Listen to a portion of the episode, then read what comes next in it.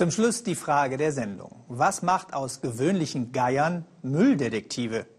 Michael Stocks hat in Peru die Antwort gefunden.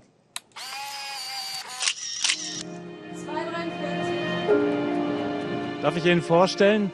Das hier ist Samuel, ein Geier.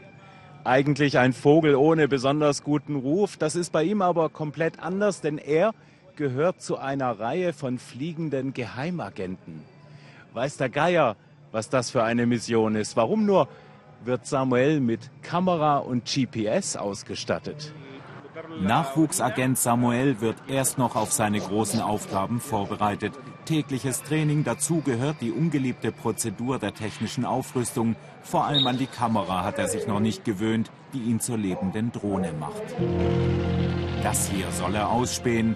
Achtlos werden Abfälle weggeworfen, Müllberge überall in den Randbezirken von Lima.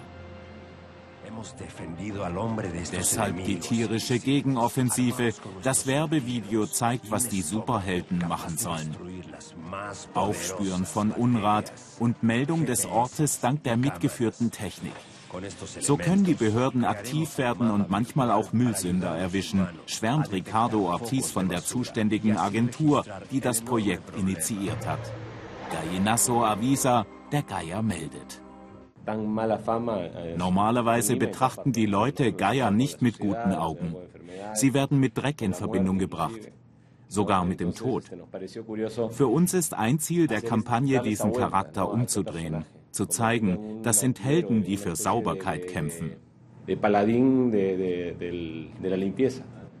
Dank GPS wissen die Koordinatoren genau, wo sich ihre Agenten gerade befinden. Verharren sie längere Zeit an einem Ort, heißt das, die Aasfresser wurden fündig. Lima setzt auf die fliegenden Müllexperten. Die haben hier schließlich schon zu Inka-Zeiten deren organischen Müll entsorgt. In Lima, der peruanischen Hauptstadt, werden pro Jahr fast zweieinhalb Millionen Tonnen Müll produziert. Rund ein Fünftel davon wird einfach so weggeschmissen, ganz egal, welche Auswirkungen das auf die Umwelt hat.